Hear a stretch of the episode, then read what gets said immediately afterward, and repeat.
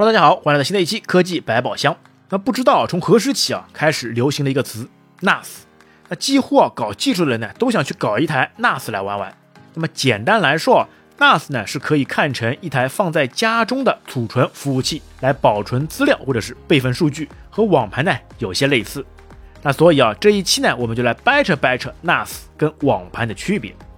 那么 NAS 呢是网络附加储存 （Network Attached Storage） 的缩写，它是一种通过网络连接的储存设备，可以提供数据共享、备份和远程访问等功能。那么 NAS 呢通常具有扩展性、高可靠性、可管理性等特点，能够满足家庭、小型办公室和企业等不同规模的储存需求。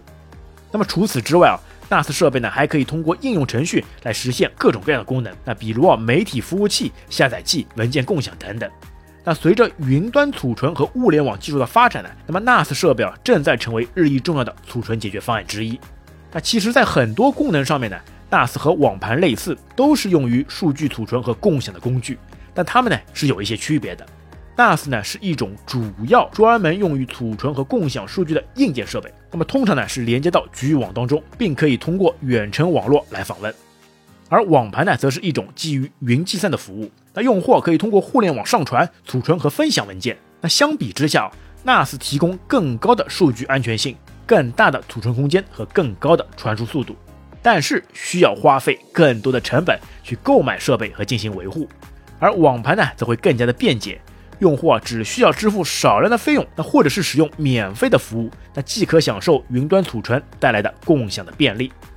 那么这样来看呢，既然功能相差不大，那么为什么还会有人去花大几千来购买 NAS 和硬盘，然后啊还要自己折腾自己？那为什么不直接去购买已经现成搭建好的网盘来的更加方便呢？从性价比上面来说，绝对是网盘来的合算呀。那么主要原因呢，可能有以下几点：第一个，限制。那么许多购买 NAS 的用户呢，通常啊是不愿意忍受网盘的种种限制，比如。容量限制、速度限制、分享限制、功能限制等等，但无论啊是国内还是国外的网盘呢，那么这些限制呢，往往都是可以通过购买更高级的套餐来解决。那 Dropbox 是这样，百度网盘也当然如此。而由于国内厂商呢，在前期的画的饼啊太大，为了给 VIP 用户提供更好的服务，就只能尽可能的压缩免费用户的体验，那么就会限制各种各样的功能。哎，你懂的啊，我在说哪一家了？那你不买会员，速度呢就像蚂蚁在爬，一给钱就突飞猛进，给的再多一点，那就直接能直上云霄了。那么第二点，不确定性。那么另一个选择 NAS 的原因呢，就在于网盘的不确定性。那网盘的运营啊，势必是需要大量的服务器来维持，因此呢，绝不可能提供买断制，只能以订阅的形式来进行付费。但网盘啊，不同于普通工具啊。那使用的时间越长，之后迁移所需要的成本就越高。虽然啊前期看似有免费的空间给你随便使用，但是如果你习惯了使用该网盘工具，然后突然提示来个涨价或者是限制速度，那怎么办？就算是可以有其他的免费或者是便宜的网盘选择，但这个对于现在储存量在几十个 G，那甚至是以 TB 为单位的容量来说，这个迁移的时间和精力成本又会是多少呢？那你首先需要用龟速慢慢的下载，然后再重新上传。那么这个过程啊，可谓是极其痛苦跟难受的了。那么有的时候可能需要花费数周的时间啊。那么而且哪一天你不再续费了，你的文件恐怕就不再是你自己的了。第三个，数据的安全性。那么因为众所周知的原因啊，国内的网盘呢都会有所谓的审查制度，很可能啊，你的一些文件或者是视频，哎。莫名其妙的就打不开了，或者是直接不见了。那虽然啊，厂商们说这个呢是通过系统的自动审核机制，并不会有人工干预的情况，但是这种话你说出去，有谁会相信呢？那么这一点呢，也是让很多人对网盘避而远之的主要原因了。那么问题来了，那用 NAS 呢就一定很香吗？那其实呢也并不一定。一定要从自己的实际使用来出发考虑。那么第一个价格，就拿买软件来比啊，购买 NAS 机器呢更像是一种买断制，你存在 NAS 中的每一比特的数据呢都能被你自己所掌控。那么 NAS 本体和数据呢永远都是属于你自己的。当然啊，买断硬件会比订阅贵上许多。那么第二个，消费升级。另外呢，用 NAS 呢还会带来消费升级。那原厂 NAS 呢，通常呢不配备硬盘，都需要单独购买。那么购买硬盘呢，实际上就是购买容量。以目前市场价一元五到十 GB 的机械硬盘价格，对 NAS 的容量进行提升。那么提升至三 TB 呢，一般需要三百五十大洋左右。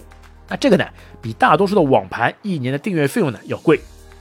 那么有了 NAS 之后呢，你就会变得更愿意呢把大型文件存进 NAS 当中。那么并且呢会更加的热衷于去下载文件、备份文件。那么再加上内网传输速率的提升，版本控制的加成，那么容量的消耗速度呢也会比网盘快很多。那么不久之后，你就很可能需要购买第二块甚至是第三块硬盘了。那么而且 NAS 呢还有盘位限制，如果想为插满了盘的 NAS 升级，那么还得替换掉其中的一块，成本就会进一步的提升，同时也在以更高的价格储存文件，这就是 NAS 带来的消费升级。因此啊，想通过购买低价 NAS 来省网盘订阅费的朋友们呢，恐怕就要打消这个念头了。那毕竟啊，无论多便宜的 NAS，加上一两块硬盘后的费用呢，都会比网盘来的贵。第三个，学习成本。那么硬盘弄好了就可以储存资料了，但是发现 NAS 其实还有很多更多更好玩的玩法。那比如可以离线下载、影音中心、远程控制、智能家居、博客搭建等等。那么这些功能呢，都属于 NAS 的功能范围之内，可以说啊，NAS 是无所不能啊。那么网盘显然是不能完成这些工作的。那么直观的说啊，NAS 的使用逻辑呢是需要什么就自己配置，而网盘的使用逻辑呢是需要什么功能等着我来给你做。因此啊，可扩展性成为了 NAS 不可或缺的标签之一。那但也正是因为这一点，让用户呢承担了更多的学习成本。因为 NAS 本身就是一个类似服务器的服务器端设备啊，NAS 呢有自己的可视化视图操作界面，让用户呢通过远程来访问。但是在权限管理、套件安装、服务配置方面呢，仍然需要花一段时间摸索跟理解。比如去装个什么容器 Dock，装个什么网络代理工具，设置个文件共享权限等等。但是啊，话说回来，这一切做的呢，都还是有意义的。那玩 NAS 不就是玩个折腾吗？并且在配置完成后的 NAS，那既能让你在局域网内啊跑满速传输文件，也能够让你时时刻刻的快速同步文件，那还能保存超多的历史版本，完成自动备份，配合上域名自建一个个人站点，坐在客厅里面让电视直接调取电脑里面的高清电影等等等等，想怎么折腾就怎么折腾。虽然说啊，如果配置效果不佳的话，也会发生不稳定的情况。但好在啊，这一切啊都是在你的掌控之中啊，所以在辛苦但有了价值的折腾之后，你获得的回报是远远超过普通网盘的体验。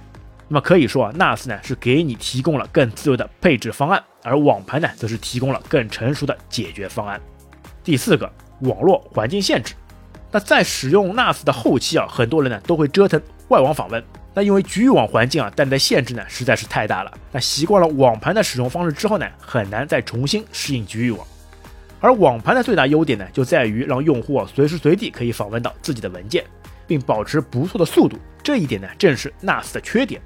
由于国内网络环境的特殊原因啊，甚至呢连一些常用的八零端口都被运营商封禁了。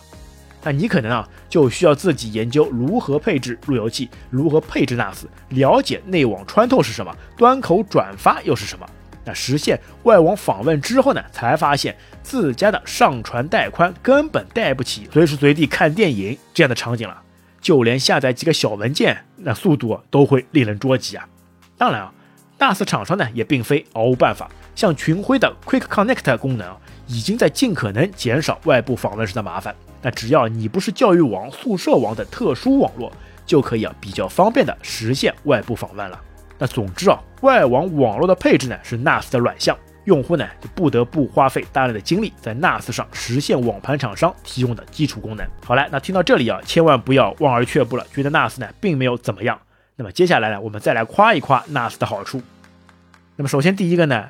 储存服务呢，大致分为储存型、同步型和综合型。那不同网盘的类型呢，都会不一样。但是这个呢，在 NAS 上呢，全部通通都有，是一个全能型的选手。那么第二个，灵活性更强。那么 NAS 呢支持多种文件传输协议，比如啊有些网盘不支持 WebDAV，有些不支持 SMB。那么关于什么是 WebDAV 呢？那可以查看我们之前啊所聊过的节目。那么第三个，数据的安全性，还是那句话，我的东西我做主，没人能动我放在家里的东西。好来，那通过这期节目，希望能够让你知道，你是不是真正的需要使用到 NAS？你是看重数据的安全性？又或者是喜欢折腾的，还是看重性价比，什么都想拿来即用。那本期节目就到这边，感谢大家收听，我们下期再会，拜拜。